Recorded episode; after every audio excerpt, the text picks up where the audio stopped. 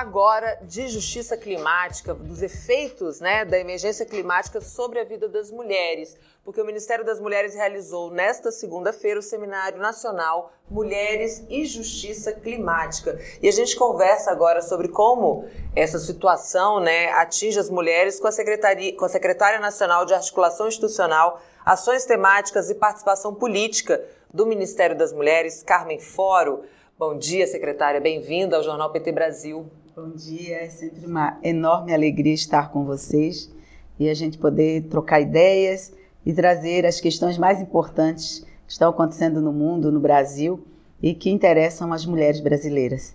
Secretária, como é que foi esse encontro? Queria que você contasse para a gente um pouquinho, fizesse um balanço. E quem é que estava lá, né? Quem eram os atores, atrizes interessadas é, discutindo as consequências da, da emergência climática na vida das mulheres? Então, primeiro, esse era um desejo da ministra Cida, que nós pudéssemos abrir uma discussão com mulheres diversas sobre os efeitos desta crise climática mundial, né, e que aqui no Brasil tem o seu rebatimento na vida das mulheres. E a realização deste seminário coincide também com todo o processo de preparação da COP, que acontece agora início de dezembro em Dubai, e nós podemos encontrar com mulheres de vários ministérios que estão debatendo, como da igualdade racial, da, dos povos indígenas, do Ministério do Meio Ambiente, as mulheres que estão também no Ministério das Relações Exteriores e o mais importante, com as mulheres que podem ser as mais afetadas. São mulheres quilombolas, mulheres extrativistas. Aproveitamos que está acontecendo um encontro muito importante em Brasília, que são dos extrativistas. Então, as mulheres que vieram a esse encontro, mas mulheres representantes de entidades nacionais e dos e dos biomas brasileiros. O impacto sobre a vida das mulheres é algo real. Toda vez que se tem um desastre ambiental, um problema ambiental grave, como a seca dos rios, né, como as fumaças, como os, as quedas dos barrancos aí nas cidades, as enchentes, uh, o impacto é diferente na vida das mulheres. Porque no final elas que ficam lá cuidando. Uhum. Cuidando dos que ficaram cuidando de todo aquele processo e muitas das vezes se olham para aquele processo como se todos fossem absolutamente iguais.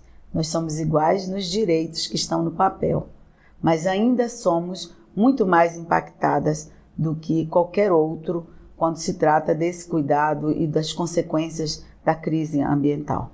Secretária, e você estava falando né, sobre os grupos de mulheres mais afetadas. A gente sabe que a emergência climática afeta mais as mulheres no mundo inteiro, mas há grupos que são mais vulneráveis e é interessante essa relação. São justamente grupos que também estão atrelados à preservação, né, ao cuidado dos biomas. Pois é, nós mulheres naturalmente somos as guardiãs da floresta, das águas, do ambiente. Isso não sou eu que estou dizendo, isso são estudos que demonstram que as mulheres são as guardiãs do ambiente. Aí, quando você tem um problema que é numa periferia, estão lá as mulheres mais vulneráveis, pobres uhum. e as negras, em grande maioria.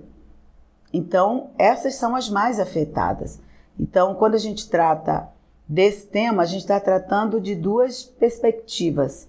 Uma perspectiva de proteger as mais vulneráveis uma perspectiva de construir políticas públicas para enfrentar estes problemas, uma perspectiva de enxergar que há no Brasil um racismo ambiental, porque as pessoas que moram na periferia, em grande maioria, são mulheres negras, né? E há também a necessidade de ocuparmos espaços para poder, na repartição dos recursos públicos, nos investimentos né, gerais, no debate que vai acontecer em Dubai, que é necessário pensar numa nova economia e nessa nova economia as mulheres têm que estar estarem incluídas. Uhum. Nós não queremos ficar para trás nas decisões mundiais que vão estar em curso no próximo período.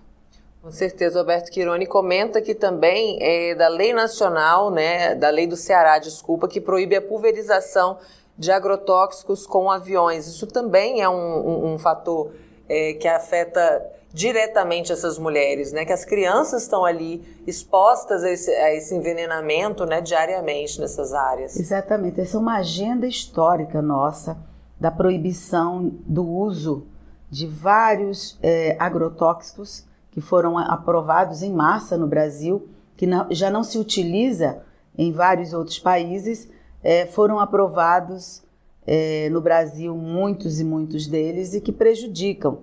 Portanto, nós fizemos lutas históricas para garantir que tivéssemos um plano nacional de agroecologia onde pudesse separar e até proibir pulverização de veneno. Secretária, as mulheres, como a gente estava falando aqui, né, elas são as mais afetadas, mas elas não são maioria em nenhuma mesa de negociação sobre mudança climática no mundo. Eu queria que você comentasse a partir da perspectiva do Ministério das Mulheres as, as possibilidades né, e as lutas históricas para aumentar essa participação das mulheres em assuntos que são lhe dizem respeito diretamente também. Primeiro, nós não somos maioria em quase nenhuma negociação, em nenhuma mesa de negociação nacional e nem internacional. É, a movimentação nossa é permanente para que possamos ocupar esses espaços de poder e de decisão. É, no caso de mudanças climáticas, é, nós não somos maioria, mas existe uma movimentação internacional e nós queremos chegar à, COP com uma presença forte é, das nossas proposições através do governo brasileiro. O presidente Lula tem sido um presidente que tem compromisso, respeito e responsabilidade com a agenda das mulheres. E com certeza esse será um caminho muito mais tranquilo para nós agora nas negociações em Dubai. Mas também o Ministério das Mulheres está fazendo sua movimentação para consolidar suas diretrizes no que diz respeito à justiça climática. Nós realizamos esse seminário e nós vamos fazer uma escuta qualificada nos diversos biomas. Ainda hoje, nossa ministra disse: olha, é urgente. Uhum. Vamos fazer essa escuta o mais rápido possível e tomar medidas que ajudem a enfrentar esse momento difícil que está acontecendo no Centro-Oeste, na Amazônia, em, em, todas as regiões e biomas do nosso país, uhum. precisam ter atitudes. Então, há uma disposição do Ministério das Mulheres, da nossa ministra, inclusive, de ir em loco, fazer a discussão e ouvir e pensar nas providências necessárias, claro, junto com o presidente Lula, para enfrentar essa questão.